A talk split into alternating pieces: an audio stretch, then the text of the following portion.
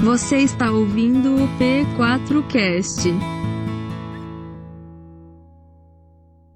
Boa noite, igreja. Graça e paz. Deus abençoe a sua vida, sua casa, sua família. Bom, primeiramente, é bom retornar ao púlpito após cinco domingos.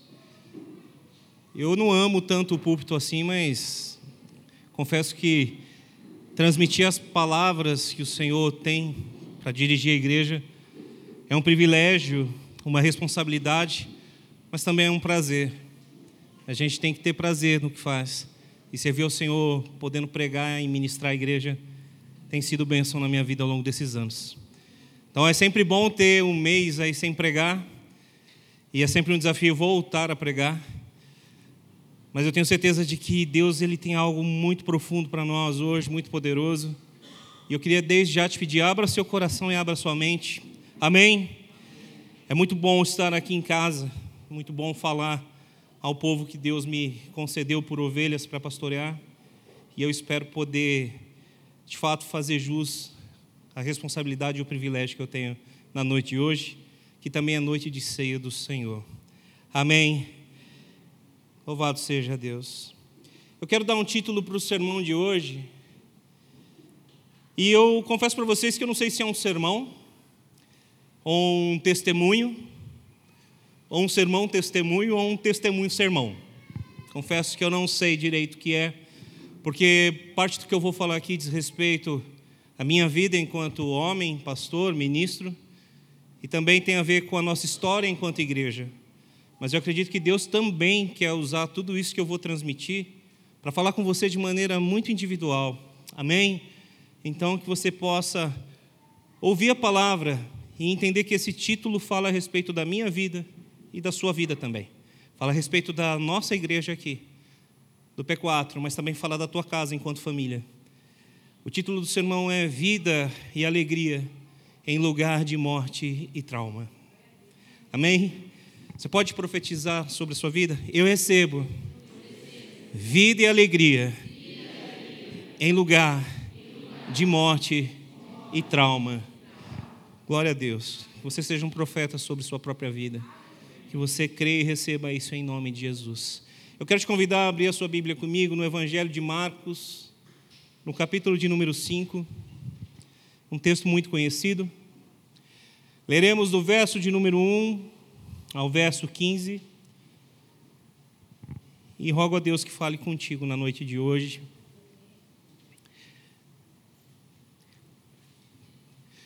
Pedir para alguém que estiver mais próximo do fundo, Pastor Daniel, traz água para mim, por gentileza. Já encontrou, diga amém? Em reverência à palavra de Deus, curve sua fronte. Vamos orar ao Senhor. Pai de amor, nós curvamos a nossa fronte diante do Senhor, do Teu Espírito, de nosso Rei e Salvador Jesus de Nazaré. E nós te pedimos em nome de Jesus, fala conosco através da Tua santa palavra, que, como foi profetizado aqui pelo Ministério de Louvor, que haja libertação na noite de hoje, que haja cura na noite de hoje, que haja salvação na noite de hoje. Essa é a nossa oração, fala conosco, porque nós estamos dispostos a ouvir aquilo que o Senhor tem revelado através da Escritura para nós. Oramos em nome de Jesus. Amém. Deus abençoe, pastor. Obrigado. Capítulo 5 do Evangelho de Marcos, verso 1 em diante. Eles atravessaram o mar e foram para a região dos Gerazenos. Quando Jesus desembarcou, um homem com o espírito imundo veio dos sepulcros ao seu encontro. Esse homem vivia nos sepulcros e ninguém conseguia prendê-lo, nem mesmo concorrentes. Pois muitas vezes lhe haviam sido acorrentados pés e mãos, mas ele arrebentara as correntes e quebrara os ferros dos seus pés. Ninguém era suficientemente forte para dominá-lo. Noite e dia ele andava gritando e cortando-se com as pedras entre os sepulcros e nas colinas.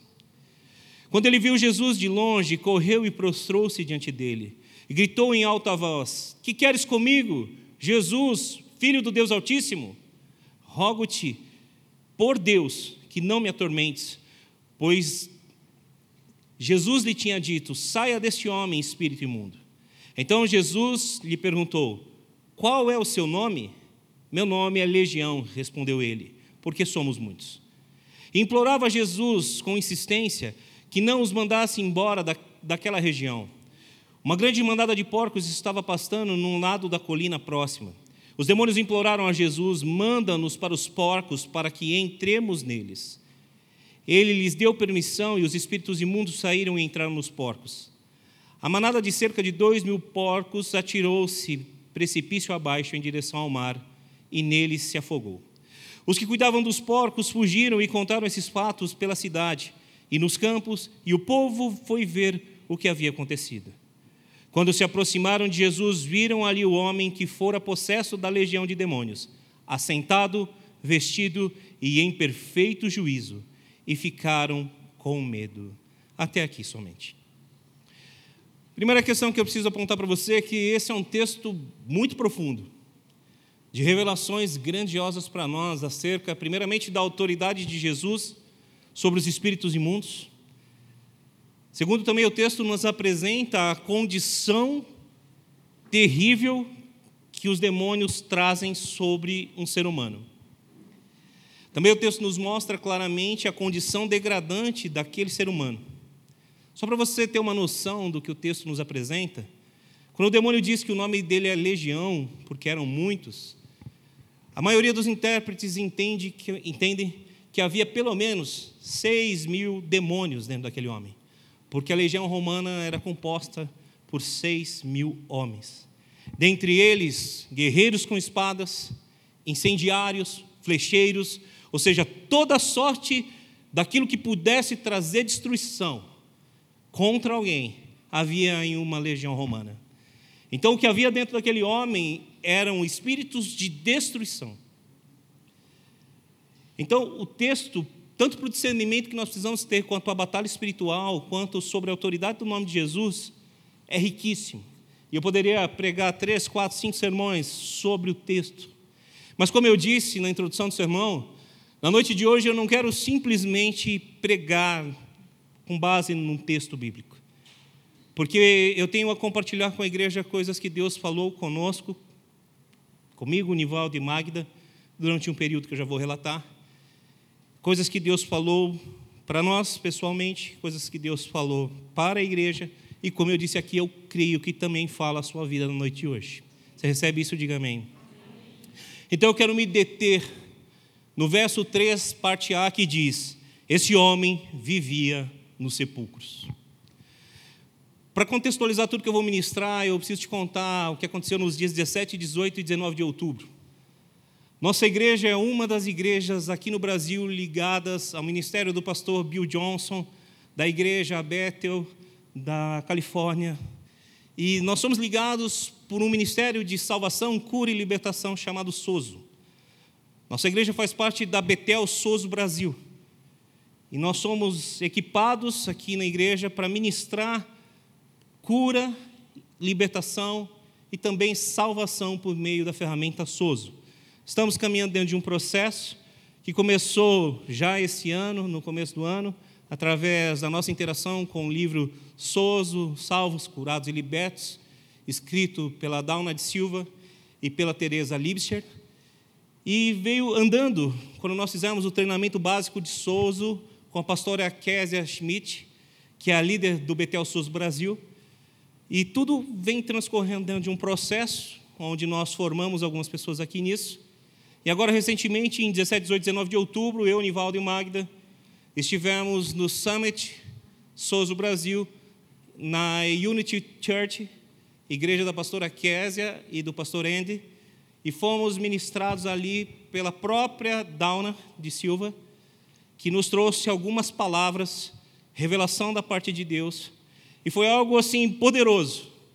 Uma das coisas mais poderosas que aconteceram ali, eu vou já dar um testemunho que é do Nivaldo. Semanas antes ele me dizia assim, cara, eu não consigo sentir Deus da maneira como esse povo sente. Eu não consigo ouvir como esse povo ouve, parece que é tudo preto na minha frente. E eu falando para ele: calma, Nivaldo, são as suas raízes batistas, fica tranquilo.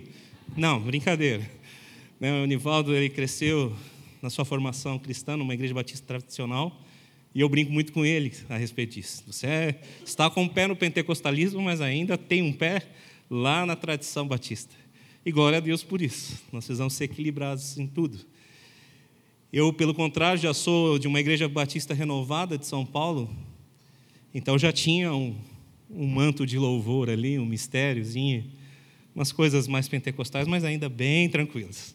Mas quando eu cheguei em Jundiaí, o meu mundo de fato desabou, porque eu vi coisas aqui que só em Jundiaí acontece. Os profetas falam alto aqui.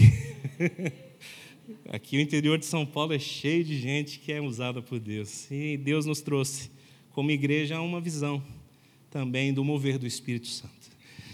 Mas voltando ao Nivaldo, eu sempre conversando com ele, a Valéria também, que é a nossa co-líder no Ministério de Souza, Pastor Toninho também, calma, Nivaldo, vai aos poucos, vai orando, Deus vai fazer. E de repente nós estávamos numa ministração lá e eu estou vendo esse bonitão, com um pescocinho assim, olhos fechados. Eu falei, Jesus, o que está acontecendo com o Nivaldo? E de repente ele teve uma experiência poderosa com Deus Pai, onde Deus abriu a visão dele e ele entendeu Deus ao lado dele com um guarda-chuva, dizendo: Eu te protejo, eu te guardo, certo, Nivaldo? E aí ele foi direcionado por Deus a um lugar né, de um azul muito profundo, né, Nivaldo? Algo bem pessoal Deus fez com ele ali. Então nós vivemos momentos em que nós somos ensinados, ministrados, cuidados. E a Magda ficou extremamente encantada com Florianópolis e com a igreja. Essa semana me disse que está querendo mudar para lá. Né? Mas eu disse negativo. Eu roí os ossos, os ossos até agora, eu não vou liberar vocês tão fácil assim. Eu só deixo eles ir embora, eu já falei, para o Piauí para plantar uma igreja P4 lá no sertão do Piauí. Vai chamar o slogan dela assim, vai ser P4 Church aqui nós somos rústicos. Em homenagem ao Nivaldo e toda a região ali do Nordeste. Vai ser missionário e vai plantar uma igreja lá, só assim vai embora daqui. Né, pastor Daniel? Porque deu muito trabalho para nós esse Piauí, né?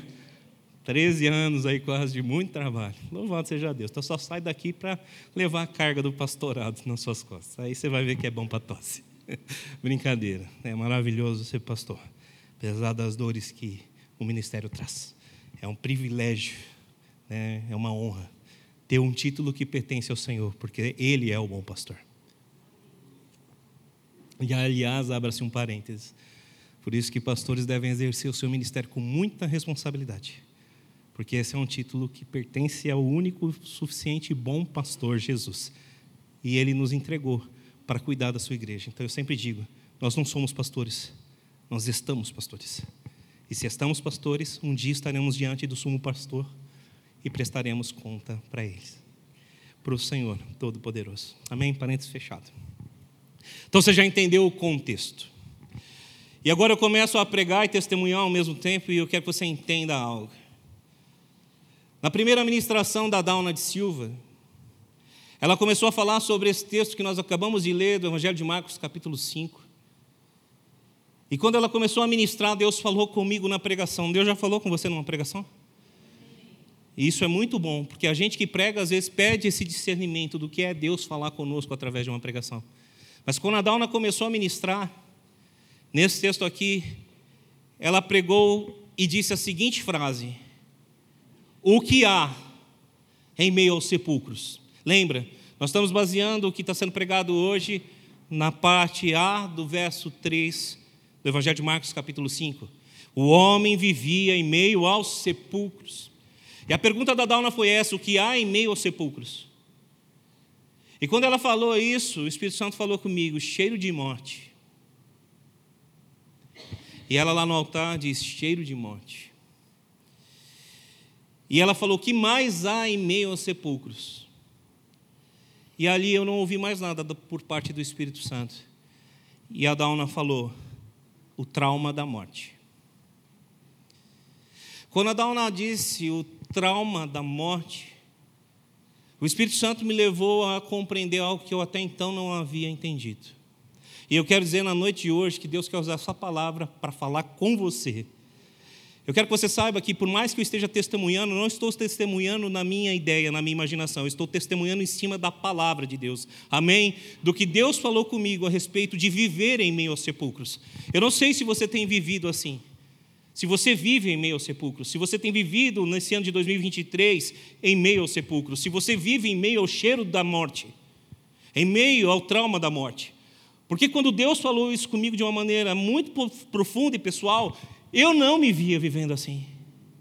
Mas tem um texto em Hebreus capítulo 4, verso 12, que diz assim: Porque a palavra de Deus é mais poderosa do que espada de dois gumes, e ela penetra profundamente, ela é capaz de penetrar tão profundo que ela faz a separação entre juntas e medulas, alma e espírito, ou seja, a palavra ela penetra tão profundamente que ela é capaz de separar aquilo que está muito enraizado dentro do nosso corpo físico, as nossas juntas e medulas. E ela é capaz de separar tudo que está no nosso corpo imaterial, ou seja, a nossa alma e o nosso espírito.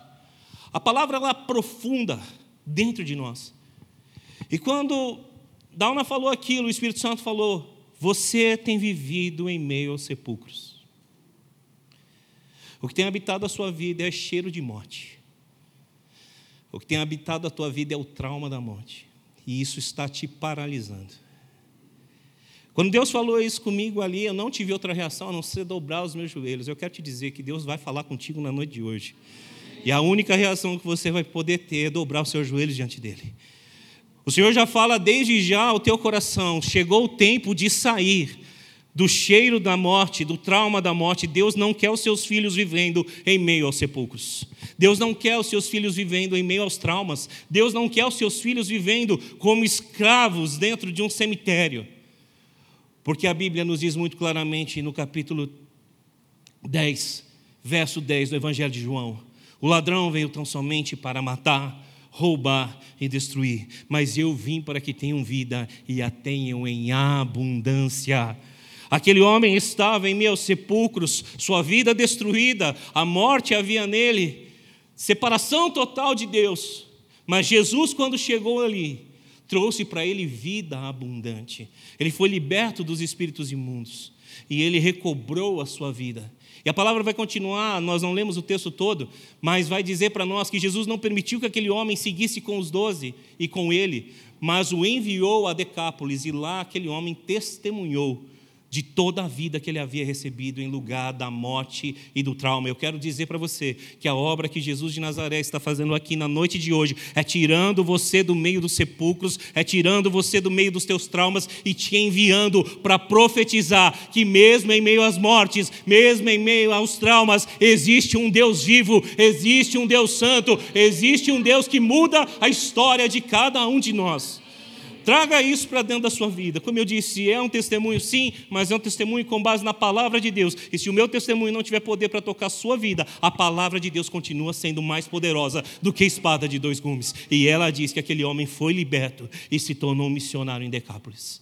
E eu profetizo na sua vida a mesma coisa: libertação, chamado ministério. Deus falou muito claramente isso comigo. O teu lugar não é em meio ao cheiro da morte e ao trauma da morte. O teu lugar é pregando a minha palavra com liberdade. E naquele dia eu senti Deus me tirar daquele lugar e me trazer à tona algo que estava no profundo do meu coração. E me mostrar que mesmo eu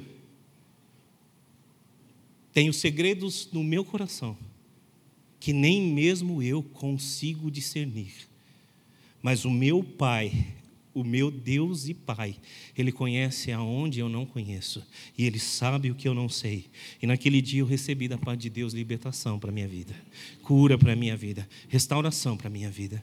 E mais uma vez eu digo para você nessa noite, o Senhor sabe os segredos mais profundos do teu coração que você não sabe e não conhece. E ele quer tocar você ainda esse ano.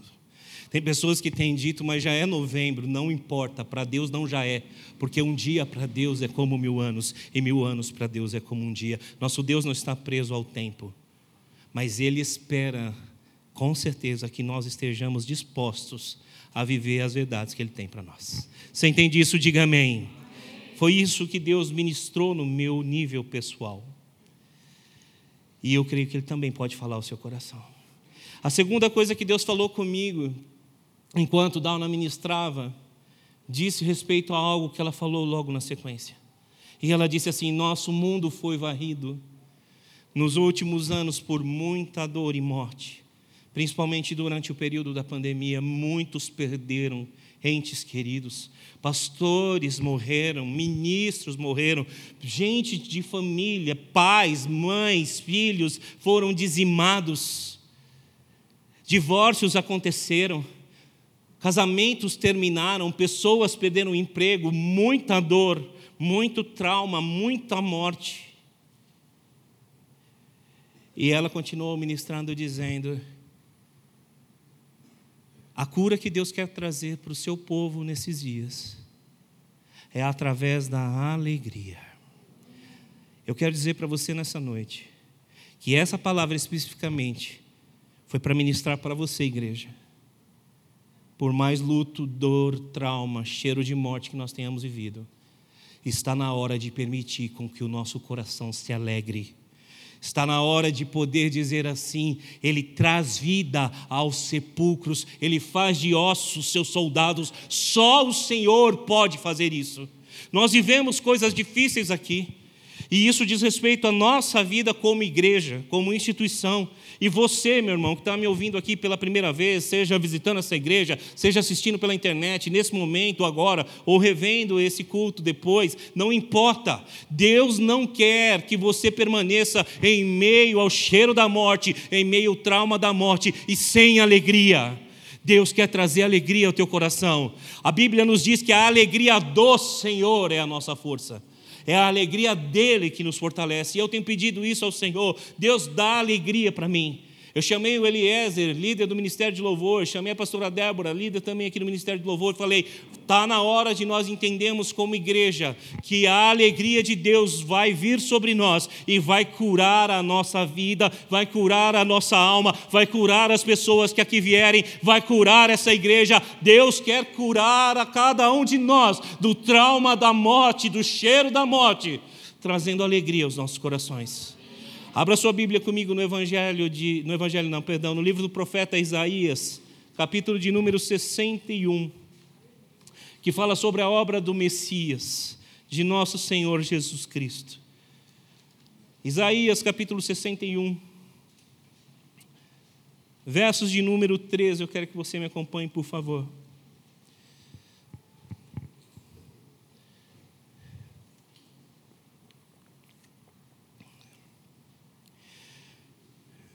E dar a todos aqueles que choram em Sião uma bela coroa, ao invés de cinzas, óleo de alegria, em vez de pranto, e um manto de louvor, em vez de um espírito deprimido. Eles serão chamados carvalhos de justiça, plantio do Senhor para a manifestação da sua glória. Amém. Olha a palavra de alegria e de cura Eliezer, por favor, já sobe aqui que eu preciso de você. Está desacostumado, né, filho? É, volta a acostumar, porque eu estou voltando. Virgínia, desculpa, tá, filho? Volta para perto de mim, Eliezer. Eu quero que você ministre essa canção que nós acabamos de cantar no violão, por favor. Deus quer trazer alegria sobre a tua vida. Mas não é qualquer alegria, é a alegria dele. A primeira palavra sobre alegria que esse texto está dizendo para nós trata de uma bela coroa. Uma bela coroa. Em lugar de cinzas. Eu não sei se você sabe, mas dentro do contexto da cultura judaica, jogar cinzas sobre si significa luto. A nação de Israel, dentro desse contexto que Isaías está profetizando, tinha sido levada por, pelo rei Nabucodonosor cativa em Babilônia. E lá permaneceram por 70 anos. E havia muito choro, muita dor, muito planto em meio à nação. E a palavra profética de Isaías 61 diz respeito a Jesus Cristo. O Senhor Jesus abriu essa palavra na sinagoga quando pregou. E ele começou a dizer, os versos 1 e 2: O Espírito do Senhor está sobre mim, no que me ungiu para pôr em liberdade os cativos, restaurar a vista dos cegos. Ele vai dizer que ele veio fazer uma obra de anúncio do ano da bondade do Senhor, pôr em libertação os prisioneiros. Então o povo cativo está ouvindo, ei, está vindo alguém que vai pôr vocês em liberdade. Está vindo alguém que vai restaurar as enfermidades como a cegueira. Está vindo alguém que vai abrir as cadeias de vocês. A Bíblia nos narra que o povo de Israel ele volta, ele sai do cativeiro. Não tenho tempo de falar todo o texto bíblico aqui sobre isso. Mas Deus usa o rei Ciro para destituir Babilônia. O rei liberta a nação de Israel e eles começam a voltar do exílio. E alguns poderiam dizer: Uau, se cumpriu a palavra. Não, essa é uma palavra de duplo cumprimento profético. O rei Ciro, também chamado de meu ungido por Deus, foi o agente da libertação do povo das cadeias de Babilônia. Mas um povo só é verdadeiramente liberto quando ele é liberto no mundo espiritual. Porque depois de Babilônia, depois da libertação, veio mais tarde o Império Romano. E o Império Romano novamente oprimiu o povo judeu. E o que você assiste recentemente na televisão, nessa guerra do Estado de Israel, e o que você assistiu ao longo de toda a história humana, e mais precisamente, na Segunda Guerra Mundial. É um povo carente de uma liberdade que eu e você já recebemos.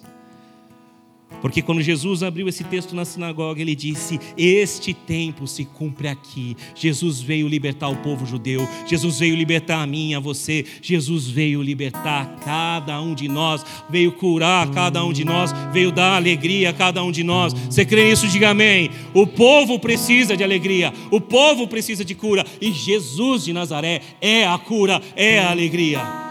Essa canção que nós ministramos aqui, nós vamos ministrar daqui a pouco de novo, diz que eu busquei no mundo, mas eu não encontrei. Onde nós temos buscado, queridos? Só tem um lugar para encontrar. em Jesus de Nazaré. O antigo cantor Nelson Ned tinha uma música, um louvor que diz assim: Não é Paulo e nem Daniel, não é Maria e nem Isabel, não é Jó, não é Josué, não é Noé, o nome que está acima de todo nome, o nome que cura, o nome que restaura, o nome que transforma, é o nome de Jesus, não é o nome do pastor Rodrigo, não é o nome da igreja Projeto 4, não é o nome de igreja nenhuma, de pastor nenhum, é o nome daquele que está no teu quarto e que diz para você. Quando quiser falar com o Pai que está em secreto, entra no quarto e fala com o Pai que está em secreto, porque Ele vê e Ele recompensa você. Há um tempo que Deus está chegando em que Ele quer dar alegria para nos curar. Você crê nisso? Diga amém. Mas a alegria não estará nas pregações do YouTube. A alegria não estará nas pregações de ninguém. A alegria não estará em igreja nenhuma. A alegria só está em um lugar. Ela só está em Jesus, porque Ele é a própria alegria. Paulo vai nos enfatizar isso, porque o reino de Deus não é comida e nem bebida, mas é paz, justiça e alegria no Espírito Santo. E é lá no quarto, é lá no secreto que você vai encontrar isso. Não é no mundo, também não é em nós, pastores, também não é igreja nenhuma, por melhor que ela seja, é somente em Jesus. E o que Deus tem falado no meu coração é que chegou o tempo da igreja entender isso.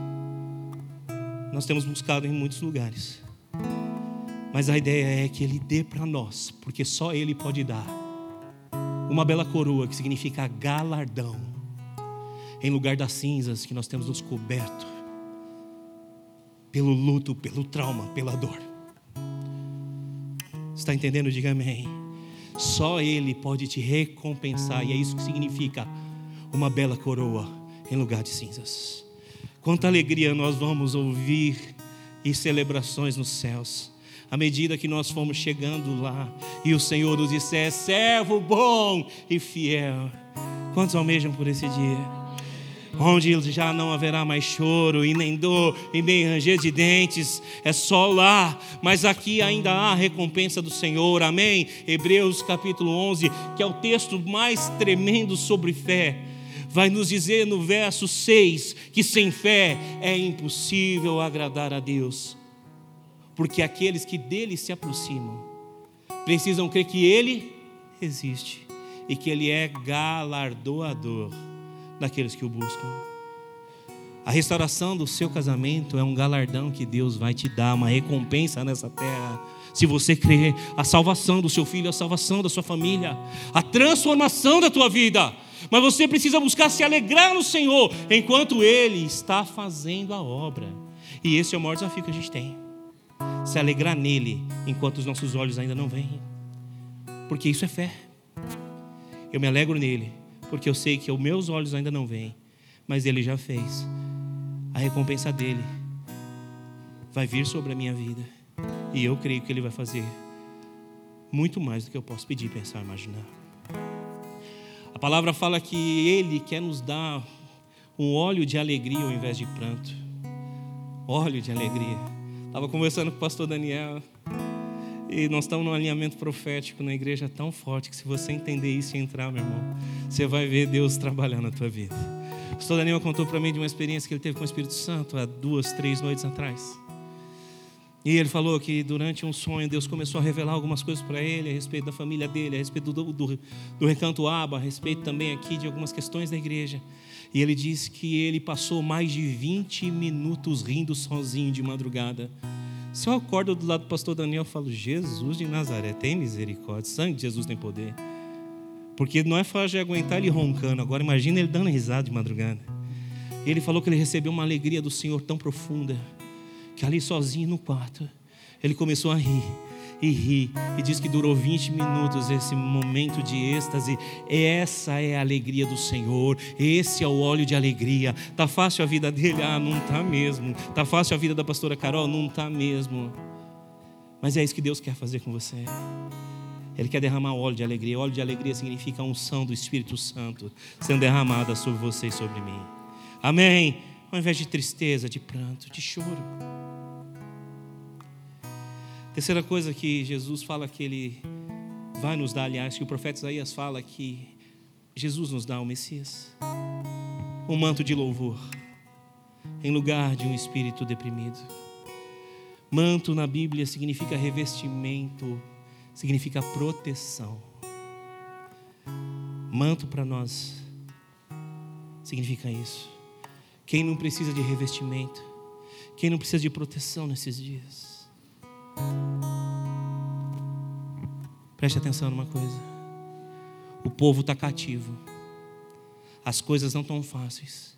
O profeta diz: vai vir aquele que vai livrar vocês de tudo isso. Vai pôr em liberdade vocês. Vai restaurar a vista de vocês. Ciro libertou o povo, mas o povo se tornou cativo de novo. Eu quero te dizer uma coisa: maldito é o homem que confia no homem. Porque quem confia no homem se torna escravo de novo. A libertação chegou para a nação de Israel. E milhares e milhares de judeus creram. Sabe quando eles creram? Quando 120 primeiro creram na promessa daquele judeu chamado Yeshua. E aquele judeu chamado Yeshua diz para aqueles Homens e mulheres, fiquem em Jerusalém, até que do alto vocês serão revestidos de poder. E sabe o que aconteceu naquele dia chamado dia de Pentecoste? Ouviu-se do céu o som, como de um vento impetuoso, o qual encheu toda a casa na qual estavam assentadas, e de repente foram vistas sobre eles línguas repartidas como de fogo, as quais pousaram sobre cada um deles, e todos foram cheios do Espírito Santo. E havia em Jerusalém judeus vindo de todas as nações, e ali o evangelho começou a ser pregado, e em duas duas pregações do apóstolo Pedro, oito mil judeus se converteram. A libertação verdadeira chegou para eles. A libertação verdadeira chegou para mim para você. A alegria verdadeira chegou para todos aqueles que nele creem. Então não olhe para o povo de Israel muitas vezes e diga assim: eles não receberam e não entenderam. Não, eles receberam e entenderam, mas não foram todos. Eu quero fazer uma pergunta para você nessa noite: será que todos nós temos recebido e entendido? Que não é Ciro, que não é Maria, que não é José, que não é Paulo, que não é o pastor da moda, a igreja da moda, mas que é Jesus? Será que nós temos entendido e vivido alegria nisso? Entenda de coração. Chegou o tempo de voltar os olhos para o lugar secreto. Chegou o tempo de voltar os olhos para Jesus. É um tempo onde Deus quer fazer coisas grandes e poderosas na igreja.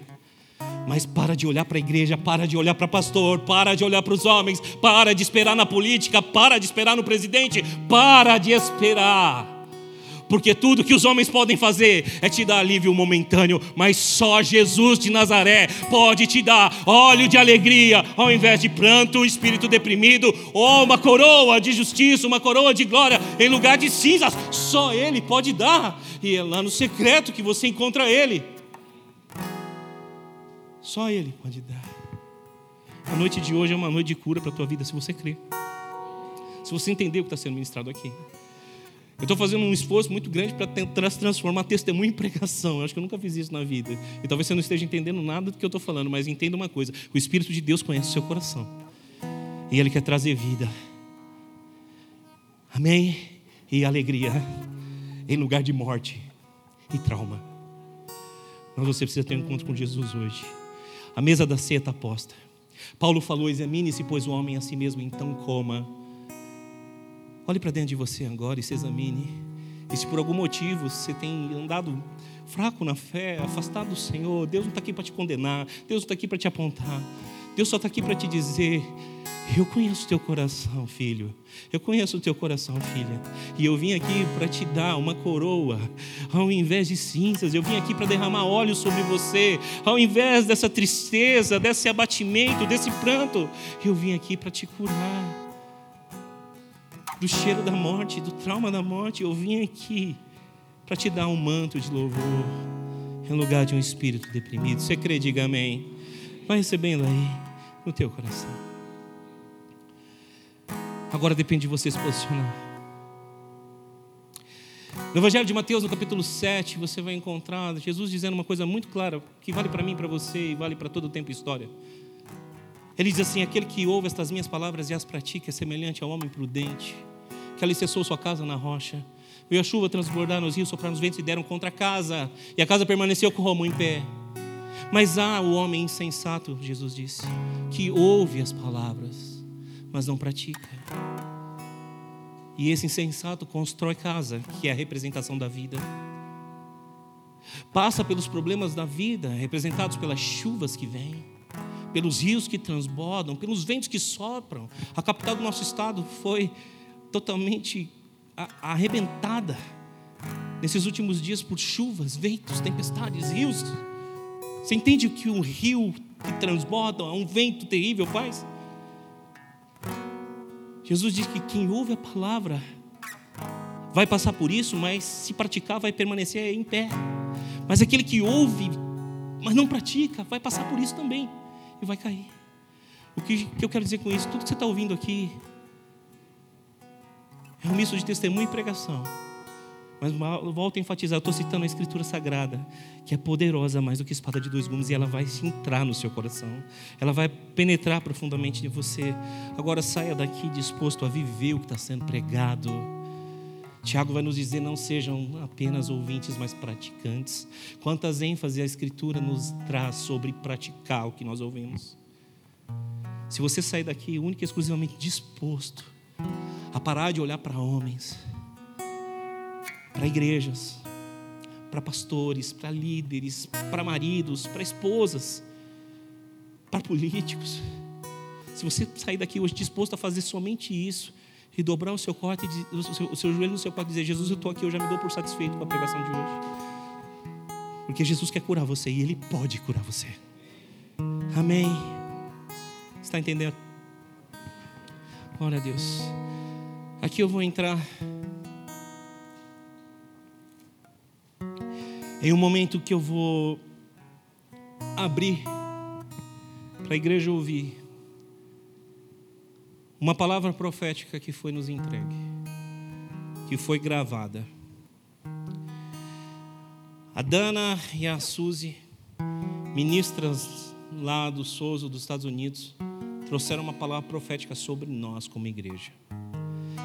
E de novo, abre o coração, porque isso é um testemunho que eu tenho certeza tem a ver com a sua vida também. São sete áudios que totalizam aí seis minutos. O pessoal da transmissão vai liberando os áudios e eu vou falar para vocês o que Deus quer falar através desses áudios. Amém? O que Deus falou conosco como igreja. E que eu creio que Deus quer falar com você. Eu peço ao Ministério de Comunicação que libere para mim o primeiro áudio. Escutem. Quando a gente vai receber uma profecia, a gente sempre grava. Nosso Amém. Esse primeiro momento está confuso, tá? É inglês, português. Abaixa um pouquinho. Eu Por favor. Salmo 1. Pode aumentar um pouquinho? Man who does not walk in the counsel of the wicked. Uh, Ouça com atenção. 1. Blessed é abençoado. Abençoado, né? Abençoado. O... Alguém tem o Salmo 1? Pega Psalm 1. O homem Deixa eu pegar só o Salmo homem, um aí. o homem que Bem-aventurado confia no aquele que não senta Bem-aventurado. na roda dos escarnecedores. He Bem-aventurados que não sentam na roda he dos doesn't walk in the counsel of the wicked. Que não... Não anda no conselho. Não anda nos conselhos. Tá confuso mesmo? Daqui a the pouco a gente. Português, inglês e Bíblia. Não se assenta na roda dos E não se assenta na roda dos delight. Can I, can I read the Yeah, Psalm? Mas Just for the first part. Yeah. Bem-aventurados o homem, bem-aventurado o homem que não anda no conselho dos ímpios, não se detém no caminho dos pecadores, nem se assenta na roda dos escarnecedores. Antes o seu prazer está na lei do Senhor, e na sua lei medita de dia e de noite. Essa é a primeira parte da palavra profética. Pode continuar ministrando ele à medida que os áudios vão sendo interrompidos comigo, por favor. Bem-aventurado é o homem, é a mulher que tem o seu prazer na lei de Deus, que não anda, que não senta na mesa daqueles que escarnecem. Antes de falar o que a palavra tem a ver com a nossa igreja, eu quero falar para você nessa noite. Não há fórmula mágica. Ou você se apega à palavra de Deus, ou não vai sobrar mais nada para se apegar. Eu não sei quantos sabem aqui, mas eu sou terapeuta, além de pastor. E o meu consultório fica aqui na igreja. E semana após semana eu recebo demanda de gente me pedindo, pastor, por favor, me dá um horário. Eu preciso fazer terapia, eu preciso fazer aconselhamento, eu preciso de ajuda. E graças a Deus, irmãos, eu conheço a gestão das emoções, inteligência emocional, muitas ferramentas boas para tratar pessoas com depressão, ansiedade, ideação suicida e outras coisas mais. E Deus tem usado essa igreja como agente de cura através daquilo que eu faço ali na minha sala para muitas pessoas. Tratamos desde TDAH até esquizofrenia. E é uma loucura, literalmente, fazer isso. Mas Deus tem feito coisas poderosas. Agora deixa eu te dizer uma coisa. O meu consultório não cura você. A terapia que você faz comigo não cura você. E é por isso que eu trouxe para a nossa igreja o Soso. E todo o processo terapêutico que eu faço, quando eu vou ressignificar as pessoas, eu vou usar ferramentas de Soso. Sabe por quê? Porque quando Deus fala, não existe Freud, não existe ninguém que se compare a Ele. Não existe coaching que se compare à palavra. Não existe nenhum tipo de pregação motivacional que se compare àquilo que nós acabamos de ler e dar a todos aqueles que choram em Sião coroa e dar a todos aqueles que estão em prantos ou um manto de alegria. Nada se compara a isso. Porque isso não toca somente a alma, isso toca a alma e toca o espírito. Está entendendo? Diga amém. Então eu quero que você entenda nesses dias que a gente está vivendo. Volta a ter prazer na palavra de Deus. Volta a ter prazer em ler o Evangelho. Volta a ter prazer em se relacionar com Deus através da Escritura. Bem-aventurado o homem que tem o seu prazer na lei de Deus, medita nele dia e noite. Bem-aventurado a mulher que assim faz, porque será como árvore plantada em beira do ribeiro, que dá o fruto no tempo certo. E o que tudo isso tem a ver com a nossa igreja? No ano de 2016 e 2017. Nossa igreja estava mais cheia do que está hoje. Hoje está cheio, graças a Deus. Fora as pessoas que estão aqui na nave, tem quem está no mezanino, tem gente lá fora trabalhando, tem gente lá nos fundos trabalhando. Glória a Deus, mas a igreja estava mais cheia desse ano. De 2016 e 2017. Nós pensávamos em mudar daqui. Só que havia ministros no nosso meio que faziam, infelizmente, cumprir ipsis literis aquela frase do crente Raimundo. Conhece? Pé na igreja e pé no mundo. Nós tínhamos ministros que ousavam contra o Senhor. Cantavam belas canções, mas embriagavam nas noites da nossa cidade. Ministravam belas peças de teatro, mas não faziam questão nenhuma de não viver uma peça teatral durante a semana, porque era uma coisa dentro da igreja e outra fora. Deixa eu te alertar que não brinque com Deus. Não há nada que seja feito no secreto que não vai ser revelado, diz a palavra do Senhor. Não se deixe enganar, de Deus não se zomba, de Deus não se escarnece. Aquilo que o homem planta, o homem colhe. Durante todo esse processo, eu chamei N vezes ministros na minha sala e pedi: para, para, pelo amor de Deus, para. Mas, pastor, o que, que tem de errado? O que, que tem de errado? Jesus falou: ai daquele que serve de pedra de tropeço. E as pessoas continuaram fazendo o que bem entenderam. Resultado: essa é uma igreja que não preza por quantidade de pessoas, essa é uma igreja que preza por qualidade de discípulos de Cristo. Eu não estou nem aí para quantidade. Eu quero quantidade assim como o Arthur, sabe o Arthur? Que estava nas ruas de Jundiaí jogado e foi evangelizado pelo Ministério Pontes, o Ministério de Missões Urbanas da Igreja. Ganho para Jesus e hoje está lá na casa do Paulo Capelete em recuperação do vício do álcool. Eu quero pessoas como o Jean aqui, que foram salvos no meio do trabalho na rua, que desejou ardentemente o batismo ao ponto de dizer assim, pastor, está chovendo, né, pastor Toninho? Não tem problema, eu quero batizar com chuva e tudo. Não importa. E nós tivemos que fazer um batismo por causa do Jean, que não desistiu de batizar porque estava chovendo. Glória a Deus! Porque Deus usa essas coisas para nos tirar do comodismo. Batizamos na chuva, batizamos foi maravilhoso. A família dele veio lá da Zona Leste São Paulo ver. Os crentes bons que dá glória, aleluia. Foi um tempo abençoado, gostoso. Nesse mesmo batismo, nós batizamos outras pessoas também. E louvado seja Deus que foram ganhas aqui na igreja, nas quatro paredes, através da palavra, mas as pessoas da rua estão precisando de você.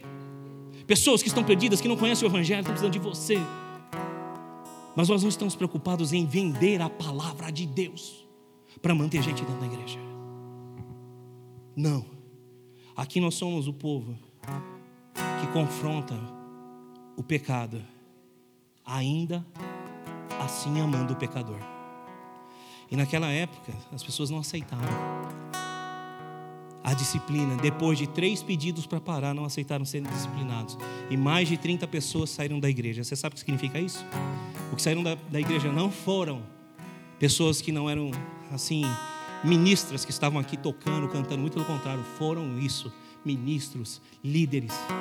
E você sabe o que acontece quando pessoas saem da igreja? O dinheiro também sai com elas. E sabe o que, que a gente faz? Olha para a Escritura, lê a palavra.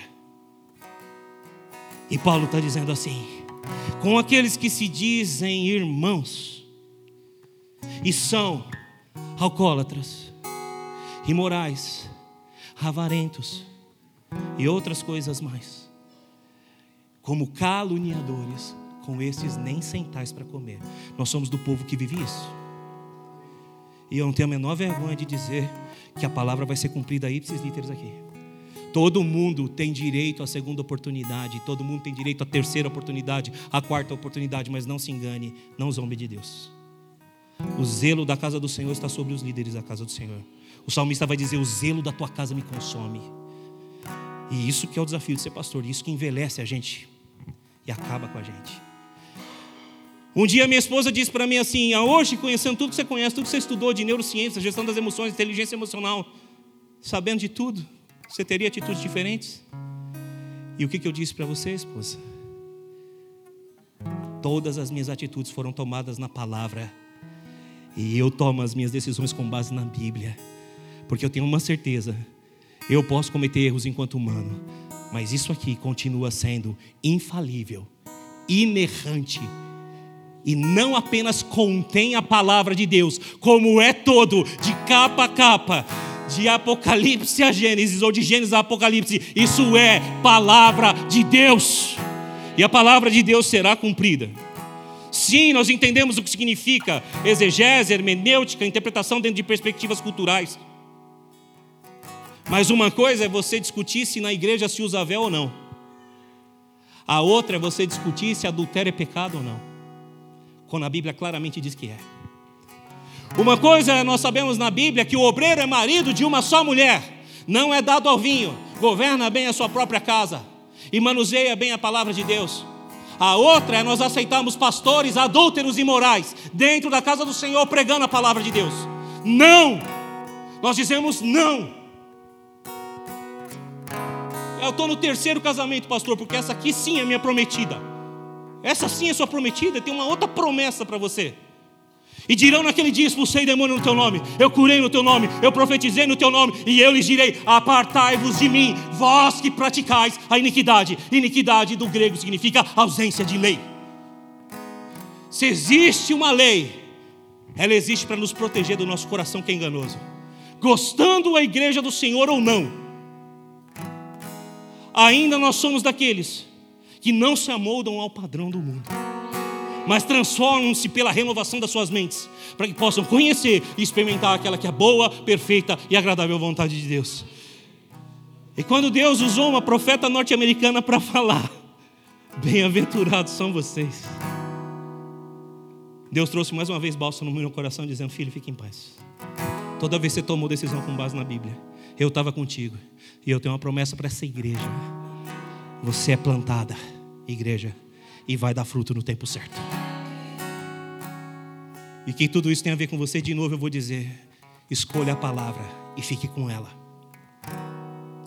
Se alguns dizem que você é o cuticute de Jesus, e a Bíblia diz que você é um pecador, acredite na Bíblia, você é um pecador.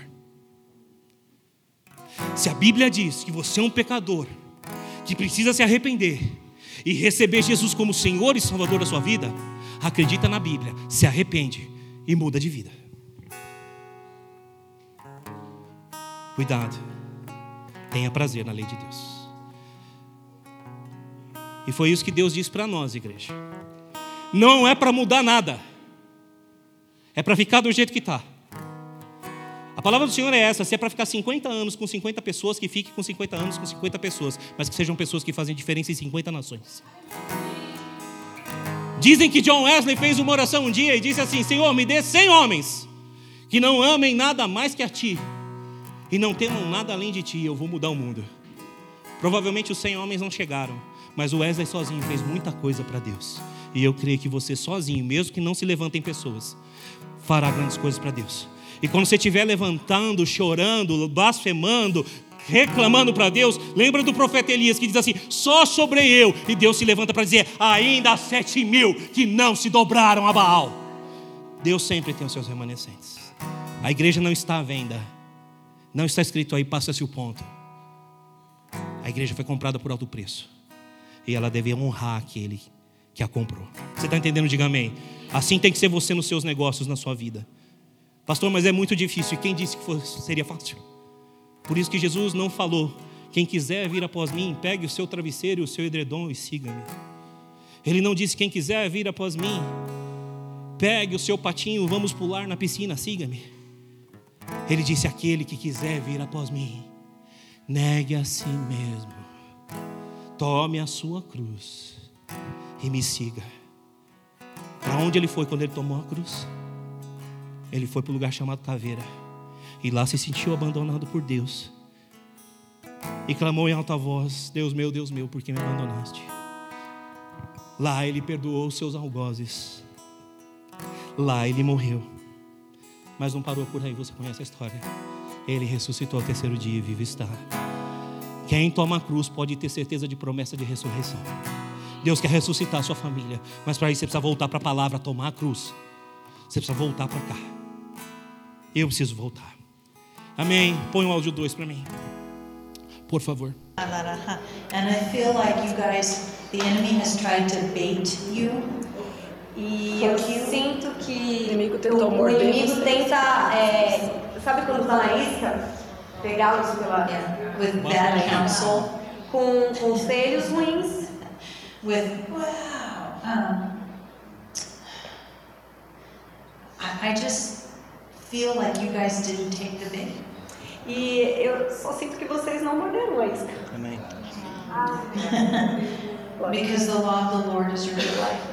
Porque Deus está lá com a sua luz. Amém. And I feel like you carry a discernment E eu sinto que vocês carregam discernimento to know what is the enemy and what is God. para saber quando é o inimigo e quando é Deus. Amém.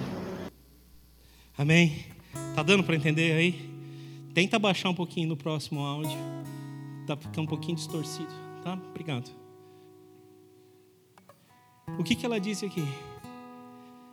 Vieram muitos conselhos.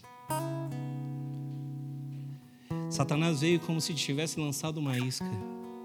Mas eu sinto que vocês não morderam, porque ali há muito discernimento. Antes de falar o que significa para a igreja, eu quero dizer o que significa para você nessa noite.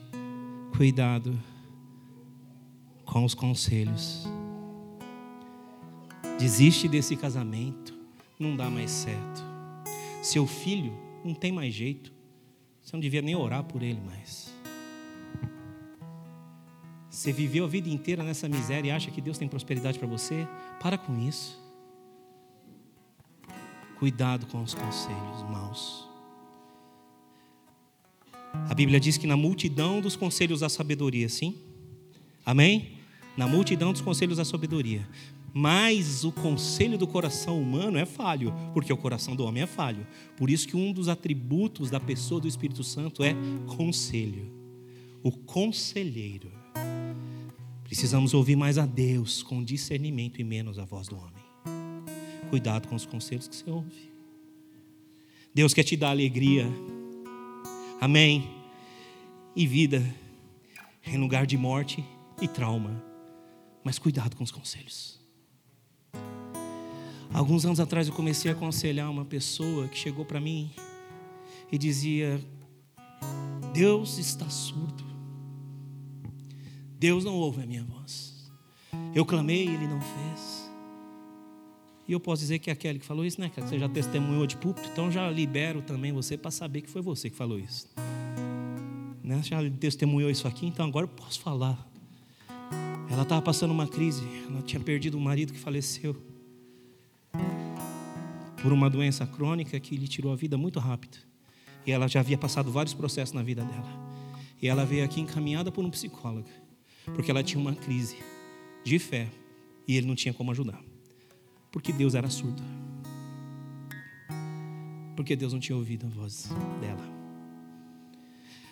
Depois de muitos aconselhamentos, muitas conversas, nós chegamos a uma fase em que ela entrou na minha sala com a perna arrastando. De tantas dores que ela tinha no corpo. Mas antes de falar o que Deus fez na vida dela, eu quero te dizer que falaram para ela assim: você precisa ir no centro espírita. Você não tem que ir para a igreja, você não tem que voltar para a igreja.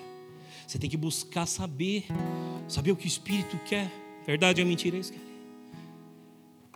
E ela, mesmo achando que Deus era surdo, ainda procurou o pastor. Amigo, se Deus não responde, quem sou eu para responder? Se Deus é surdo, eu então, eu nem imagino que seja audição. Mas apesar dela pensar que Deus era surdo, quem estava surdo era ela. Palavras dela mesma, que não ouvia Deus. Depois de vários momentos de aconselhamento, nesse dia que ela entrou com a perna arrastando no meu escritório, ela estava tão mal, mas tão mal, eu lembro desse dia que ela. Eu pedi para ela, sente aqui na poltrona. E comecei a ministrar sozo sobre a vida dela. Os conselhos tinham vindo, não tem mais jeito. Os conselhos tinham vindo, vai no centro espírita, Deus não tem mais nada. Deus, não. Ela veio. Porque o consolador, o conselheiro ainda habitava a vida dela. Olha, deixa eu te dizer uma coisa, você pode estar por aí. Eu falei isso para minha filha esses dias. Perdidão da Silva. mas o conselheiro ainda está na sua vida, o consolador ainda está na sua vida, porque eu não sou daqueles que creem que o conselheiro vai embora. Eu creio que o conselheiro ele está ao lado sempre para te aconselhar. Ele pode não se agradar do que você faz, porque a Bíblia fala: não entristeça o Espírito Santo. Mas ele continua te aconselhando: volta, volta, para de olhar para isso, para de ouvir conselho dos outros, para de ouvir. Para. Comecei a ministrar a Kelly, e a Kelly começou a passar mal, e coração pulando e nuca doendo, e cabeça doendo, e perna esticando. E falei, Jesus, eu vou chamar o SAMU, o senhor desce aqui. Lembro desse dia, Kelly? E ministrei. E fui pedindo a Deus Pai que alcançasse o coração dela. E fui ministrando cura sobre a vida dela. E fui ordenando aos nervos dela que se soltassem e fui ordenando ao coração dela que acalmasse. E fui ordenando ao cérebro dela, em nome de Jesus, que se pusesse no lugar dele e fizesse aquilo que ele foi criado para fazer. Ou seja, servir a Kelly e não escravizá-la. O Espírito Santo entrou no processo. E Deus liberou cura sobre a vida da Kelly. Eu terminei a ministração com a Kelly. Kelly, você está bem? Pastor, estou bem, mas preciso ir no banheiro. Estou apertado. Aquela mulher que entrou mancando saiu correndo da minha sala para ir no banheiro. Falei, Jesus, o que, que aconteceu aqui? E ela desceu do meu consultório, da minha sala, desceu as escadas correndo, foi ao banheiro e depois subiu as escadas todas e sentou lá, pastor, está tudo bem. Eu falei, você reparou uma coisa?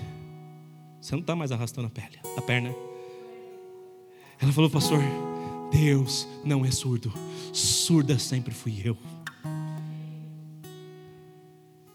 Os conselhos diziam: chega, não tem mais jeito para você, não tem mais jeito, vai buscar uma resposta. Mas a resposta sempre teve dentro dela o Espírito da Verdade que traz o discernimento. No ano de 2018, 2019, nós tivemos aqui mais um evento. E por isso eu te digo novamente pelo exemplo que eu acabei de dar da Kelly. Cuidado com os conselhos. Você precisa do Espírito Santo. Pessoas chegando dentro da minha sala e dizendo assim: cuidado com o pastor Daniel, cuidado com o pastor Toninho. Falei, como assim? Cuidado, irmão, a igreja minúscula como a nossa, não ter cuidado do quê? Pastor Daniel caminha comigo, falei isso para ele. Pastor Daniel caminha comigo há 14, 15 anos. Se Deus der a direção, pastor Daniel, que ele vai montar uma igreja, vai dividir a igreja comigo, eu dou as cadeiras para ele.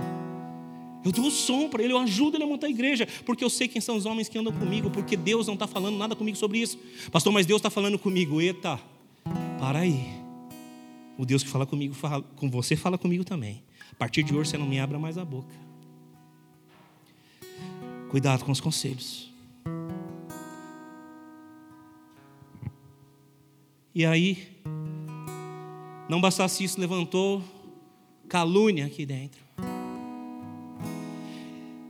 com toda essa palavra profética aqui que Deus disse sobre discernimento, eu discerni, eu busquei, chamei um conselheiro da igreja, botei sentado na frente do cara, a partir de hoje você me abrir a boca sobre isso. E isso for mentira, você vai responder diante de Deus e diante da igreja sobre isso. Resultado, o Espírito Santo trouxe à tona toda a mentira que ele tinha levantado. Palavras da pessoa para mim, eu estou doente, pastor. Eu falei, muito doente. Por isso, a partir de hoje, você não prega, você não ministra, você não ora por ninguém aqui dentro da igreja. Eu já tinha afastado ele das funções e pus. E aí ele saiu envenenando um monte de gente que ia permanecer na igreja para ver a igreja cair.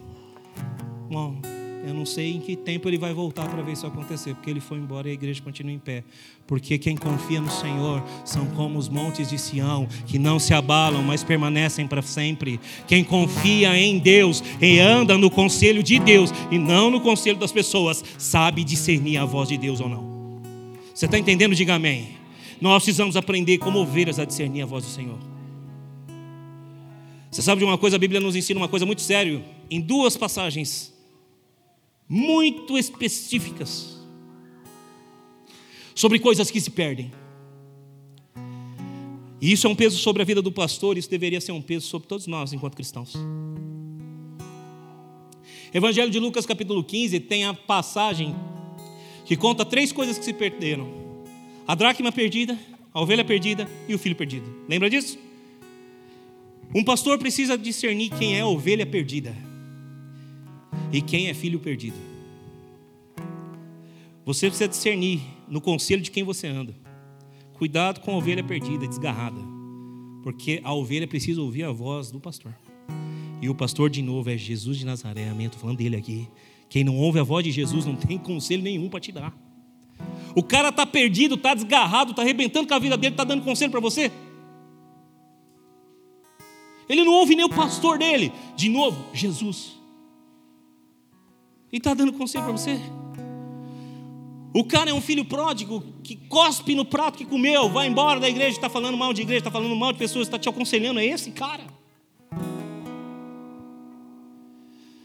Cuidado que em nome daqueles que são feridos em nome de Deus, existe aqueles que são pseudo-feridos.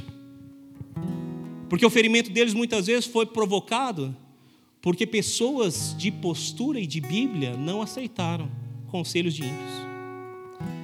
Sempre lembra que no meio de uma congregação onde há Ananias e Safira, e você conhece bem eles, também há Barnabé. Barnabé deu tudo o que tinha. Ananias e Safira fizeram um movimentinho lá para enganar Deus, no meio dos crentes. E o que aconteceu com eles? Os dois morreram diante do apóstolo Pedro. E isso é o tempo da graça, viu? Na igreja ainda continua existindo muito Barnabé, mas não deixou de existir Ananias e Safira. Se você é cristão, cuidado com os cristãos, você tem ouvido aí. Cuidado. Hum, deixa eu voltar para cá. Cuidado. Conselhos ruins de pessoas perdidas. Precisamos discernir isso. Um pastor, quando ele toma esse tipo de decisão, como eu tomei anos atrás, ele precisa saber se tem alguma ovelha perdida no meio daquele movimento. E sabe como o pastor sabe quando tem ovelha perdida? Porque disse Jesus que a ovelha ouve a voz do seu pastor. Nós sabemos somente a parte, né? Que Jesus é o bom pastor que dá a vida pelas ovelhas e que vai buscar, sim ou não? Mas também tem a parte que as ovelhas dele ouvem a voz dele. Sabe aquele cara que você manda mensagem, você pergunta como é que tá, você chama e o cara não liga, não dá importância? Deixa ele se entender com Jesus. Porque precisa ouvir o pastor dele, Jesus. Eu sempre busquei as pessoas. Mas quando as pessoas não me respondem, quando elas me ignoram, eu deixo as pessoas na mão de Deus. Porque eu entendo que elas não são é, ovelhas perdidas, e sim filhos pródigos. Que estão dentro da casa do Pai, tem todo o cuidado, tem amor, e mesmo assim quer fazer o que quiser da vida. Lembre-se que o filho pródigo não saiu da igreja, aspas, da casa do pai, para ir para outra. Ele saiu para ir gastar a fortuna do pai. Tem gente que recebeu tanta coisa de Deus e está arrebentando com as coisas de Deus aí nesse mundo.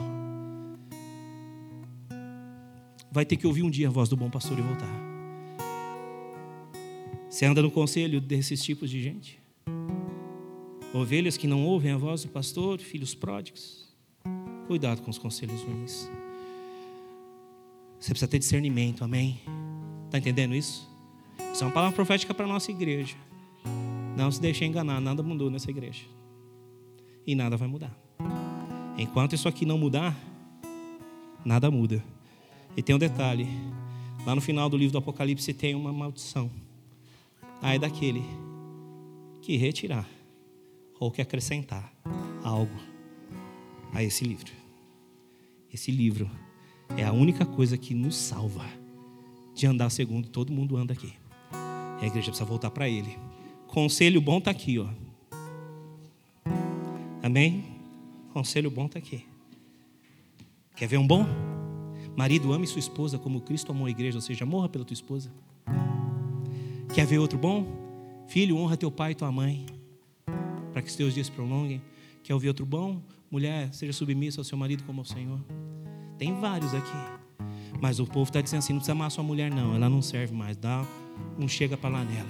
Seu marido submissa a ele, que isso? Você que tem que mandar, você que tem que quebrar. Já distorce tudo o conselho de submissão. Honrar pai e mãe, que isso? Você tem que viver sua vida.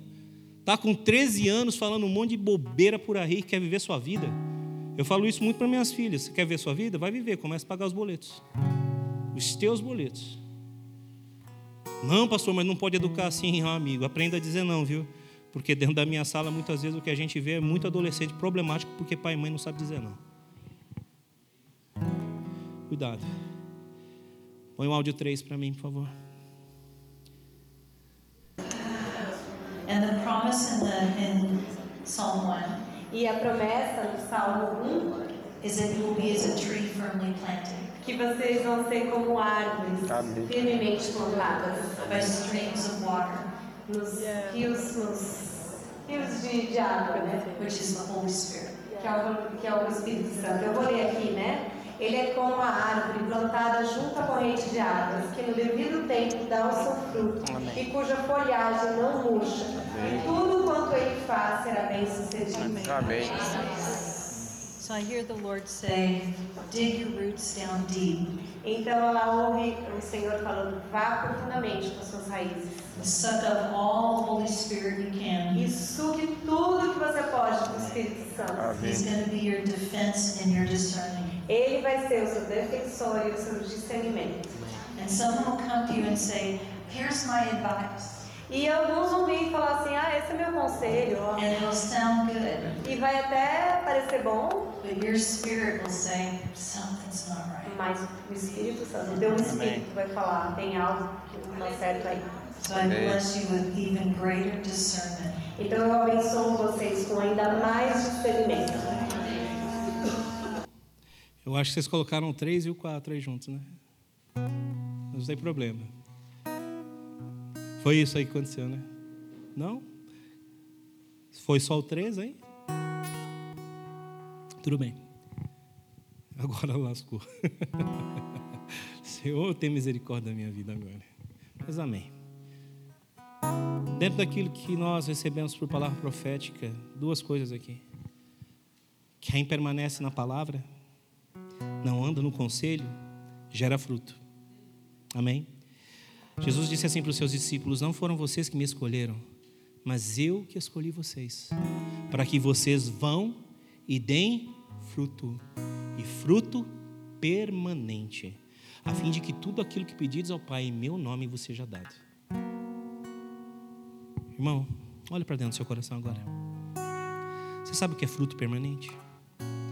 São as pessoas que ouvem a palavra de Deus através da sua vida e se rendem a Jesus e recebem a eternidade. Porque o único fruto que não perece é o fruto que está na eternidade. Se você não andar no conselho errado dos outros, se você tiver discernimento, você vai ficar firme como uma árvore que dá fruto no tempo certo.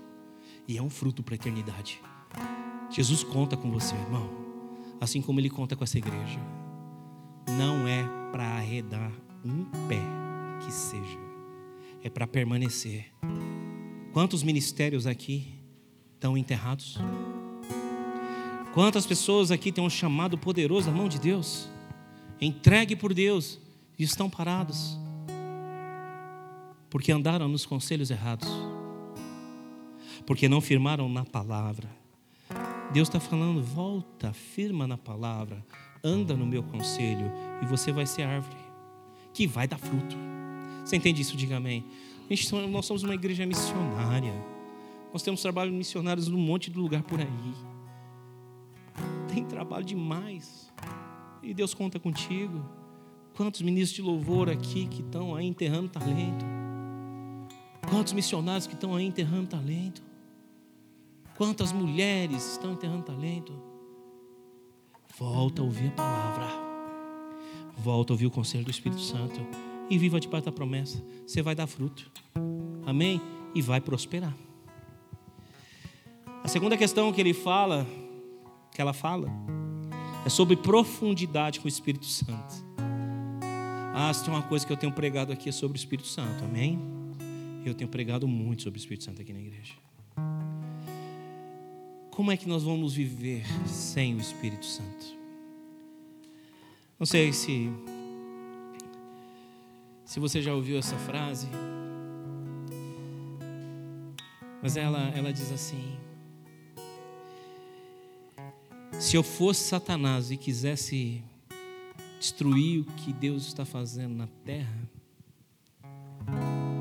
eu faria com que a igreja não tivesse comunhão com o Espírito Santo. É algo assim. Essa frase foi, é atribuída, ela é do livro do Francis Chan, chamado Deus Esquecido. Relacionamento com o Espírito Santo, irmãos, não é só falar em línguas. Relacionamento com o Espírito Santo não é só profetizar, não é só ter visão, não é só ter sonho. É tudo isso.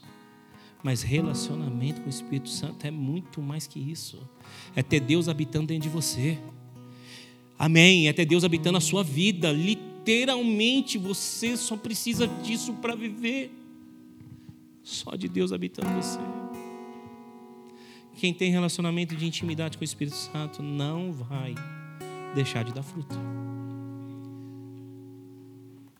Agora tem muita gente que está morrendo dentro da igreja porque não se relaciona com o Espírito Santo. Nós temos vivido isso como igreja, o que? Uma vida de uma igreja cheia do Espírito Santo. Vem no culto de oração, você vai ver o que Deus tem feito aqui nos cultos de oração, onde a gente vem buscar o Espírito Santo, vem buscar o Senhor, vem buscar a resposta, vem ver o que Deus está fazendo nas casas, nas famílias. E o que Deus está fazendo na igreja que você muito, às vezes, nem sabe. É porque Deus está operando através do Espírito Santo coisas tremendas aqui. Ou você acha que fui eu que consertei a perna da Kelly? fui eu, Kelly? Eu não tenho poder para isso, não. Mas o Espírito Santo tem. E ele conserta. E tem uma coisa, né? Ele conserta até o pau que nasce torto. Porque dizem por aí que pau que nasce torto nunca se endireita, né? É porque esse pau que nasceu torto ainda não passou na mão do carpinteiro de Nazaré. Bota o pau que nasce torto na mão do carpinteiro de Nazaré, que você vai ver se ele não apranha nesse pau. Ora, tem intimidade com o Espírito Santo, põe na mão de Deus. Amém. E é isso que essa igreja tem feito. Essa é a palavra profética para nós, igreja. Então, quando eu falar sobre os dons do Espírito Santo exaustivamente, abre seu coração. Você sabe que eu ouvi o pastor Luiz Hermínio, o apóstolo Luiz Hermínio, pregando uma vez uma coisa? Ele disse assim: questionaram ele porque ele estava pregando o mesmo sermão várias vezes. Ele falou, pastor, por que você prega sempre a mesma coisa? E ele respondeu: porque vocês sempre cometem o mesmo pecado. Por que, que a gente prega sempre do Espírito Santo para a igreja? Porque a Bíblia diz para nós não se embriaguem com o vinho onde há contenda, mas se encham do Espírito Santo. Nós temos que ser cheios, cheios, cheios, cheios, cheios, cheios, cheios, até transbordar, até não depender de pastor, até não depender de governo, até depender única e exclusivamente de Jeová Jireh, o Deus da provisão, de Jeová Rafa, o Deus da cura. Até que a gente dependa exclusivamente dele nós vamos pregar sobre o Espírito Santo, nós vamos falar sobre os dons espirituais, nós vamos buscar a Ele. E isso é uma coisa que Deus também nos encorajou através dessa palavra profética. Busca, irmão. Busca. O Nivaldo não tinha experiência, era uma tela escura, e Deus mostrou para ele quanto ele protege, quanto ele ama e quanto ele guarda. Vai para o áudio 5 para mim, por favor, Pedro. Eu já estou encerrando. Para a gente ir para a ceia do Senhor. I feel like the, the Lord um, is emphasizing É, eu sinto que Deus está enfatizando that we don't need a lot of resources que a gente não, não precisa de muitos recursos in order to accomplish His purposes. para conseguir, para atingir os seus propósitos. I, I heard him say, I take the foolish things E ela ouve ele dizendo: Eu pego as coisas mais banais and confuse the wise. e confundo os sábios. And I feel like he's saying, all the things I've given you E ele diz: é, Todas as coisas que eu dei a vocês are more than enough são mais do que suficientes to do what I'm calling you to do. para fazer aquilo que eu estou chamando vocês de fazer. that he actually Amém? Deu para ouvir melhor? Viu? Tudo que ele deu é mais que suficiente. Entende isso? Às vezes a gente está dizendo assim, está faltando. E Deus está dizendo, não, você que não está sabendo administrar o que eu te entreguei. Irmão, você tem uma vida? Então não está faltando nada para você abrir a boca e falar do Deus que te salvou. Às vezes a gente fica esperando. Essa é a Susan profetizando. É outra ministra da Bethel. E ela disse para nós: Eu sinto que Deus está enfatizando sobre prosperidade.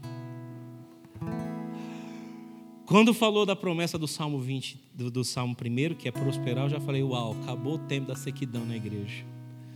Quantas vezes você fala isso? Agora vai. Agora acabou o tempo. E Deus está falando: Que tempo? Eu estou cuidando de você. Eu estou provendo para você.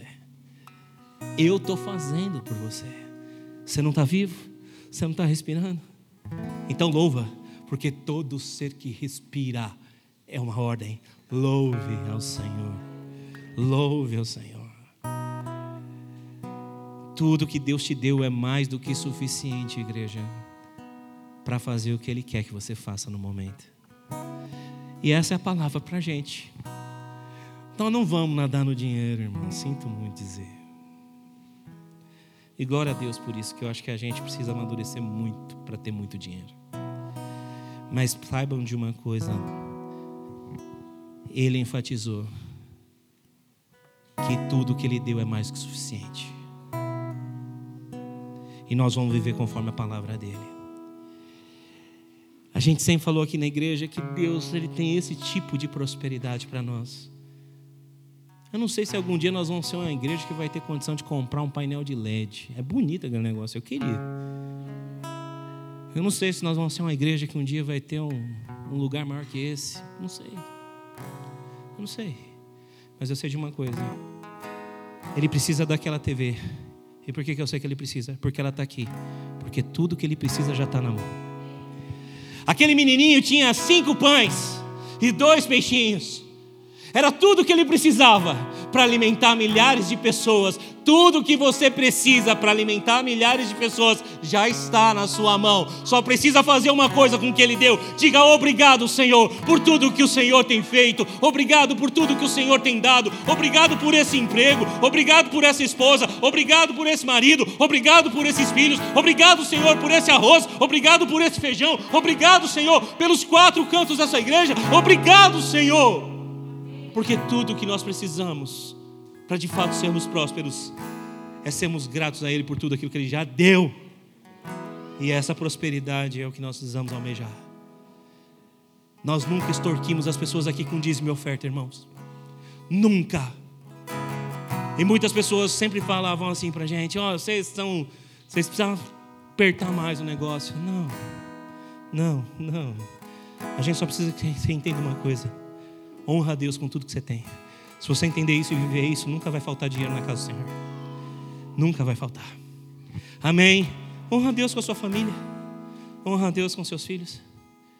Tem gente reclamando dos filhos, mas não senta com os filhos na mesa, a mesa para comer e agradecer a, a comida que está comendo com os filhos. Reclama dos filhos, reclama da esposa, reclama disso, reclama daquilo, reclama daquilo, e dá graças. Reclama do trabalho, dá graças. Está entendendo? Diga amém. Eu tenho falado isso com os líderes dessa igreja. Vamos agradecer, vamos trabalhar isso. A gente ontem sentou numa reunião de tesouraria. Sábado à tarde, reunião de tesouraria na minha casa. Os tesoureiros foram lá em casa. Pastor, ó, a situação é essa, vai ter que cortar isso, vai ter que cortar aquilo, vai ter que cortar aquilo outro, vai ter que cortar aquilo. Eu falei para eles, espera um pouquinho, porque eles não tinham ouvido essa palavra ainda. Eu falei, escuta aqui. É, pastor. Deixa eu te dizer uma coisa. Eu jamais vou cortar nada que nós estamos fazendo sem que a ordem venha de Deus. Eu te dou oportunidade nessa noite, igreja, de fazer parte do que o Senhor está fazendo.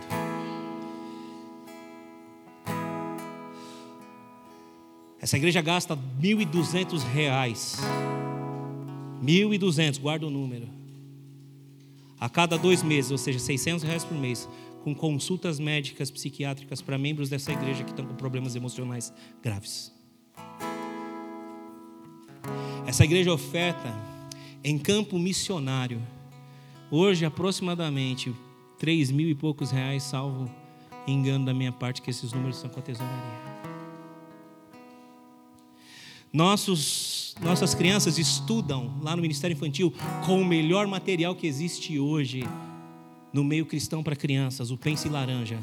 E nós pagamos quase 300 reais por mês para isso. Nós fazemos parte de Betel Souza Brasil e honramos as pessoas que fazem parte disso. 250 reais por mês.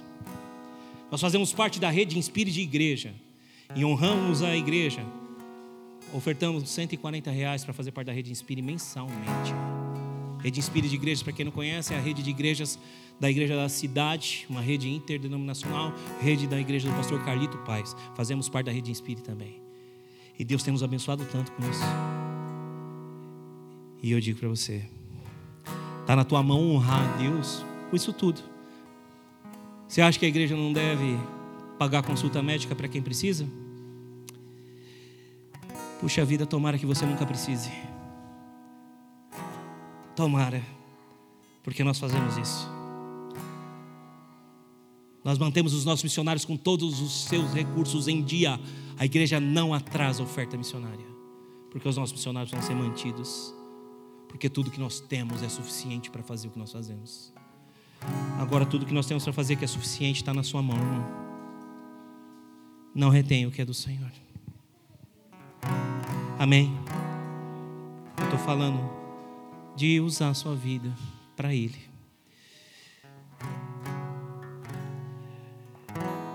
Eu vou encerrando aqui mais dois áudios e eu encerro bem rápido. Bota o áudio 6 para mim, strategies E ele realmente deu a vocês estratégias to take what other people think aren't enough para pegar isso que as pessoas dizem que não são, que não é o suficiente, and to do great things in Him with it, with e fazer coisas ainda maiores com ele. It's like He's saying, you know, it's for me, it's simple. É como se eu dissesse, ah, para mim é simples. I, I know how to fix all Eu sei como consertar as coisas. Só uma palavra sobre isso. Para Deus é simples. Ele provê. Amém? É a palavra profética para a nossa igreja e é para a sua vida também. Para Deus é simples, Ele provê. Ele faz. Põe a última, por favor. And I don't need anything special for me E eu não preciso de nada especial para isso, because I'm enough. porque eu sou suficiente. So, uh, Lord, I bless the wisdom that you've put within them, Então, Deus, eu abençoo a sabedoria que o Senhor põe sobre eles. solutions, Essas, essas soluções celestiais. the provision that comes out of nowhere Essa provisão que vem de, de algum lugar, de nenhum lugar, to accomplish what I want to accomplish. mas que a, conquista aquilo que eu quero conquistar. Amém. Thank you, Lord. Obrigada. obrigado. Quando eu ouvi essas palavras todas, nós estávamos em mesas com as igrejas que representam Betel Souza Brasil. E eu, nós somos a antepenúltima igreja a receber a palavra profética, certo, Nivaldo Magno? Mais ou menos isso, né? Se alguém tivesse dado essas palavras para outra igreja, ia falar: pode parar que o fio está desencapado, essa é nossa. Não tem como ser de outro isso aí. Essa é nossa. Está descrevendo a nossa igreja, a nossa vida, e está descrevendo a vida de vocês todos que fazem parte daqui. Porque aquilo que é profético para a igreja é profético para a sua vida também. Você faz parte de um corpo. E quando um membro sofre, todo o corpo sofre. Por isso que nós não podemos abrir mão do que nós fazemos para colocar pessoas em sofrimento. Porque se as pessoas precisam de ajuda, essa igreja tem que estar com a porta aberta para ajudar. Deus disse que Ele é suficiente. Você já ouviu o Salmo 23? Os primeiros versos dele? Que dizem lá? O Senhor é o meu pastor. Em algumas versões dizem nada me faltará. Em outras versões diz e de nada terei falta. Mas você sabe que o hebraico não diz nenhuma dessas duas coisas? O que o hebraico diz é: O Senhor é meu pastor e ele não me faltará. O texto hebraico diz: Ele não me faltará. Você pode ter carro, você pode ter dinheiro, a igreja pode ter recursos, N, mas se faltar a Deus, faltou tudo. Não deixe Deus faltar na sua vida. E como fazer para não deixar Deus faltar na minha vida? Eu cito um outro salmo, Salmo 27, verso 4. Davi podia pedir tudo para Deus. Deus mesmo diz para ele: se você me pedisse, eu teria dado mais coisas. Tudo que eu te dei é suficiente. Mas quando ele escreve o Salmo 27, verso 4, ele diz assim: Uma coisa, somente uma coisa eu pedi ao Senhor. E qual foi? Que eu possa estar todos os dias da minha vida na casa do Senhor, contemplando a sua face, ouvindo os seus conselhos. Se o Senhor faltar na tua vida, faltou tudo. Liderança dessa igreja, abra os ouvidos, pastores. O púlpito não está à venda. A igreja não está à venda. Nós não pagaremos milhares de reais para ninguém famoso vir pregar aqui. Até porque não vai caber. Mas nós não faremos isso. E nada contra quem faz, cada um com seus problemas. Mas nós não faremos. Porque enquanto houver missionário passando necessidade, o dinheiro dessa igreja vai para fora. Vai para missionário. E se você reclamar, eu vou te fazer um convite bem legal. Vai para a igreja que convida a pessoa e vai receber a palavra lá. Amém? Vai, porque eu dou glória a Deus pelas grandes igrejas que podem trazer grandes homens de Deus. Eu louvo a Deus por isso, mas essa igreja não foi chamada para isso. Essa igreja foi chamada para fazer o que tiver que fazer, para salvar o perdido, para pagar a casa de recuperação para os outros. Essa igreja foi chamada para ajudar quem está doente, para prover recurso na mesa da viúva e do órfão. Nós fomos chamados para isso. E se você faz parte desse corpo, entenda isso. De novo, te dou o conselho. Eu quero ouvir grandes homens, grandes mulheres de Deus. Vá em grandes igrejas que podem fazer isso. Nós não podemos e também não faremos. Mas lembra de uma coisa: Deus chamou para fazer muito mais do que ouvir grandes homens e mulheres de Deus e para frequentar grandes igrejas. Deus te chamou para ter um relacionamento com o Espírito Santo. Eu louvo a Deus quando eu vou na igreja da cidade, que o auditório tem seis mil pessoas, seis mil lugares. Eu louvo a Deus quando eu posso sentar um pouquinho perto do pastor Carlito Paz, que é uma benção de homem. Eu louvo a Deus por ver tanta coisa gigante na minha frente e poder conversar com tanta gente grande. Mas quando o grande é só grande por causa de estrutura e não é por causa da presença de Deus, a igreja não passa de um lugar morto e as pessoas não passam de pessoas mortas. Eu tenho que te dizer uma coisa: tudo que é grande pode crescer e deve crescer com saúde. Agora sua vida já é grande diante de Deus porque já existe saúde na tua vida, porque o Espírito Santo está em você, porque Jesus pagou um alto preço por você, e toda palavra profética que foi lançada aqui hoje não é somente para essa igreja, é para a sua vida. E se você veio aqui, Deus te trouxe aqui para ouvir isso, amém? Deus te trouxe aqui para ouvir esse testemunho, para ouvir essa palavra. E eu quero dizer em nome de Jesus que Ele tem vida e alegria em lugar de morte e trauma. Se coloque em pé. Para mais informações, acesse www.igrejaprojeto4.com.br.